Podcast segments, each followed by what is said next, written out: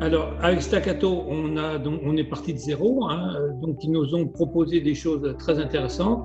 On a travaillé d'une façon très, très simple et en collaboration étroite. Et tout ça a permis d'accrocher pas mal de monde, de consommateurs. Parlons comme, le podcast de l'agence Staccato. Retour d'expérience, opération réussie, cas d'école. L'agence Staccato partage avec vous ses petites et grandes histoires d'entreprise.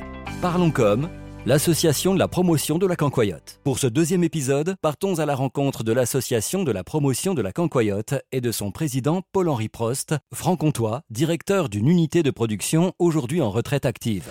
L'association euh, de la promotion de la cancoyote a été créée en 2013 par l'ensemble des fabricants de cancoyotes. L'objectif étant premièrement de relancer le marché puisque depuis plusieurs années, on constatait que le, marché de la cancoyote s'érodait. On perdait 1 à 2 de part de marché. Pourquoi avoir choisi Staccato pour ce projet? On a contacté euh, donc en 2015 euh, différentes agences de communication. À ce moment-là, Staccato était la, la seule l'agence qui avait bien compris notre besoin. Le besoin était bien précis, c'est-à-dire de faire connaître et développer la cancoyote dans d'autres régions de France que la région traditionnelle de fabrication et de consommation, soit la France-Comté, qui correspond à un cercle d'un diamètre de 100 km autour de Besançon. Et quelles ont été les différentes réalisations? Le, La première chose, ça a été la conception des éléments identitaires. Euh, donc, il fallait trouver des choses où on pouvait raccrocher la cancoyote. Et Staccato nous a proposé une approche nouvelle, moderne, en présentant euh, la concoyote avec euh, des, choses nouvelles, avec des couleurs nouvelles. Donc on a développé des affiches, on a développé des kakémonos pour toutes les animations, et puis on a aussi développé des dépliants. Et l'idée était géniale, c'était on racontait un peu l'histoire de la concoyote d'un côté, avec tous ses aspects santé, et de l'autre côté, tout l'aspect gastronomique et l'aspect euh, gustatif de la cancoyote. Louis Bertrand, graphiste, explique les enjeux de ce type de projet. Pour ce projet, il fallait trouver une identité graphique à l'association de la promotion de la cancoyote et plus largement à la cancoyote en elle-même, chaque producteur de cancoyote euh, ayant l'habitude de communiquer avec sa propre marque. Il a donc fallu réfléchir à un logo, mais aussi à un, contenant générique, un, pot de cancoyote qui ne se référait pas à une marque en particulier.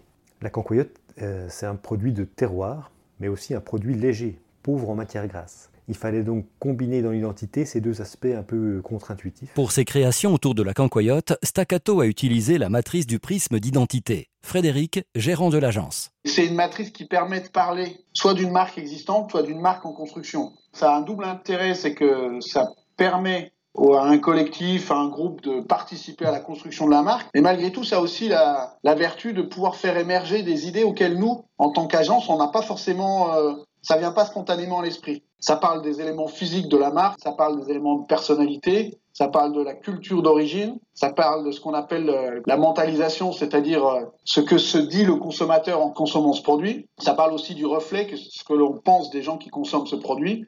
Et ça parle de la relation qui achète le produit pour qui. Par exemple, dans la marque, les éléments de marque qui sont pour les éléments collectifs de la Concoyote, il y a une chose que l'on ne retrouve chez aucun des producteurs dans leur communication euh, de marque pour les producteurs en tant que tels, c'est la couleur très particulière de la Concoyote. La Concoyote, c'est un produit qui est pas blanc, qui est pas jaune, mais qui a une espèce de couleur naturelle entre du blanc et du jaune. Et en fait, nous, on a rebondi dessus. Pourquoi? Parce que ça fait partie de ce que les producteurs nous ont dit.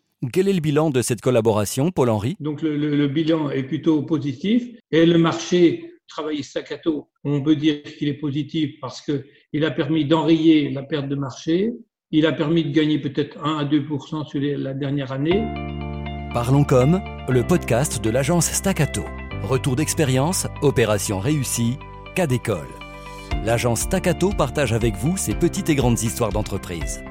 Parlons comme